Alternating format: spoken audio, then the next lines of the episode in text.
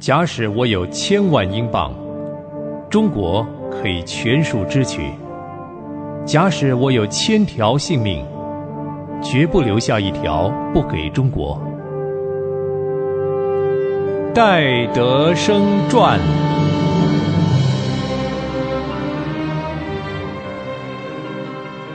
亲爱的朋友，平安。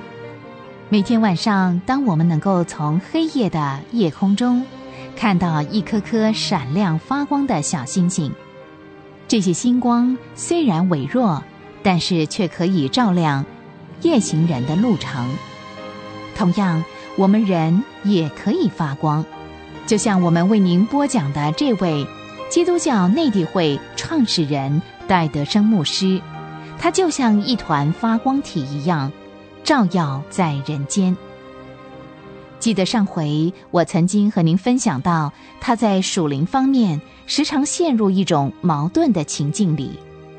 他虽然有心，也甘愿为主而活，遵行神的话，但是他常常感到自己做不到。他所愿意的善，他没有去做；他所不愿意的恶，反倒去做。他的内心在这种挣扎痛苦的情况下，他觉得必须要选择一个方向向前迈进才行。摆在他前头的有两条路，一条就是放弃神，另外一条就是投靠神。在一番努力挣扎之后，他聪明的选择了投靠神，而且也接受了神的命令，到中国传福音。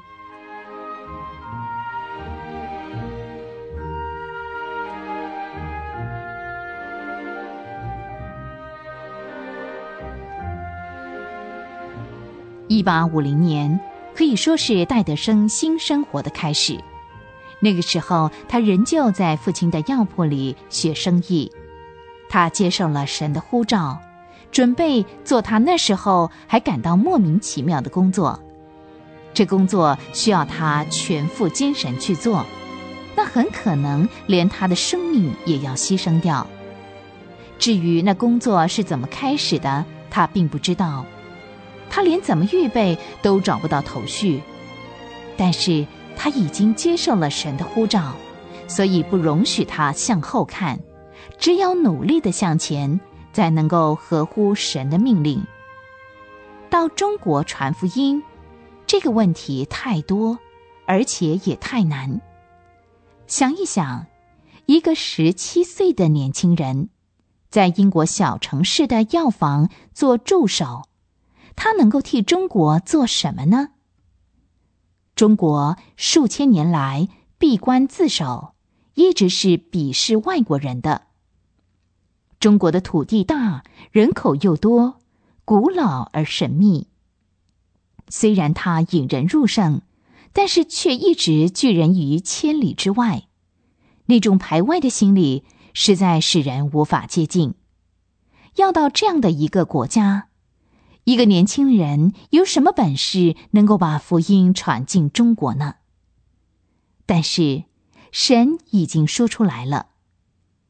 他对戴德生说：“你为我到中国去。”这句话是最具体、最确定，是不容戴德生怀疑和反悔的。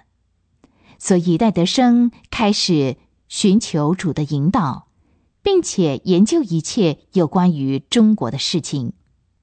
当然，在他的家乡穷乡僻壤里，是找不到一个熟悉东方情形的人，连讲论东方的书籍都不晓得要到哪里去找。戴德生想起当地主日学创办人惠华德先生可能会给他一些帮助。当时惠华德正和英国的圣公会有一点关系。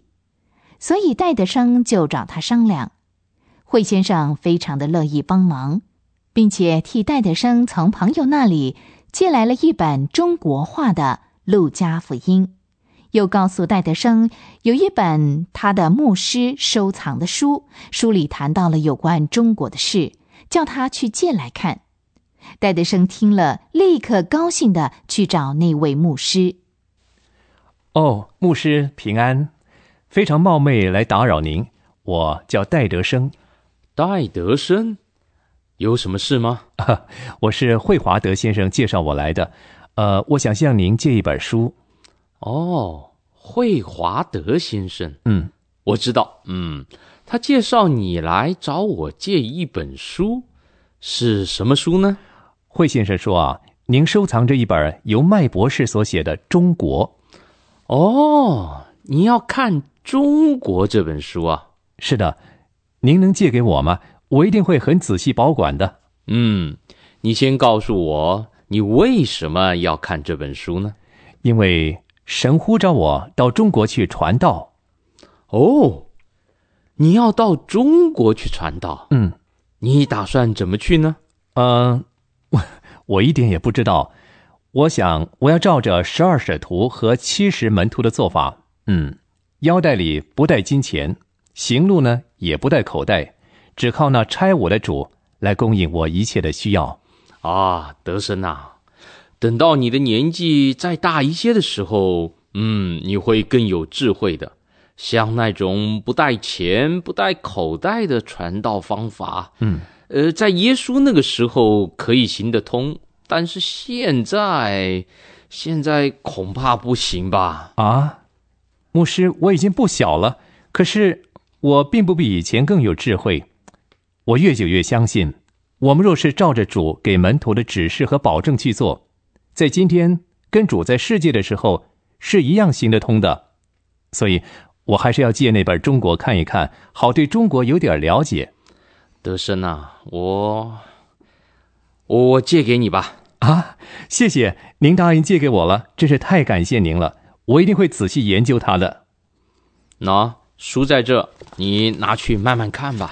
谢谢，谢谢您啊！我看完了会立刻送还给您的。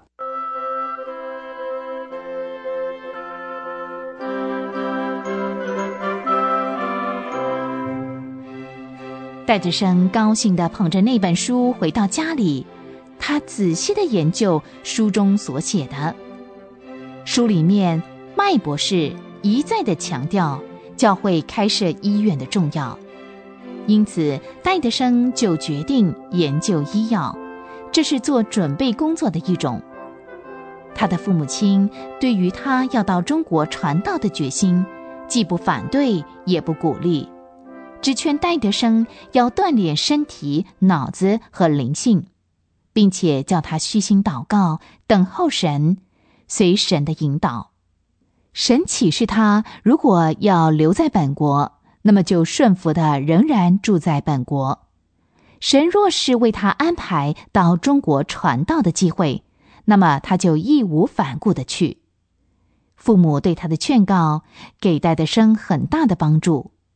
从那以后，戴德生就开始在户外操练身体，增进健康，预备将来过艰苦的生活。他剪除了很多舒服生活的用具，并且利用空余的时间分送福音单张、领主日学、慰问病人。另外，戴德生还预备了另外一个工作，那就是学中国字。外国人学中文几乎都被吓到了，因为著名的中文专家米尔印博士曾经说：“学成中文。”必须具有铁的身体、铜的肺、硬木的头、钢丝弹簧的手、老鹰的眼、使徒的心、天使的记忆力和马土萨拉九百六十九岁的长寿。戴德生并没有被这样的话吓坏。他虽然没有教他中文的老师和英汉字典，但是他毅然开始学起了中文。戴德生学中文的方法大概是这样的：他先从英文《路加福音》里找一个短句，注意常用的字，像你、我、他、神、耶稣等等；然后又从中国版的《路加福音》同一章里找出那些相同而似乎和所选的英文字意思相同的字。他把这个中文字写在一张纸上，然后再把全本《路加福音》检查一遍，找出和纸上所写的相同的字。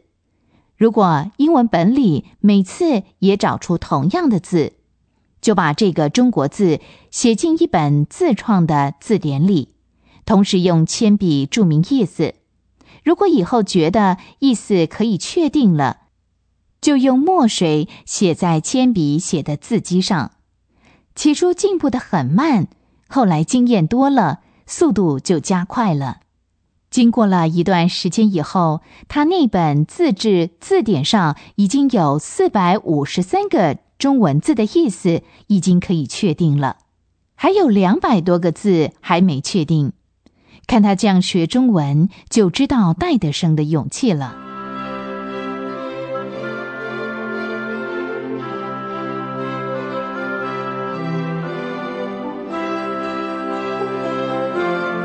亲爱的朋友，您听了今天的节目，一定也非常的钦佩戴德生为了到中国传道所做的各样预备工作吧。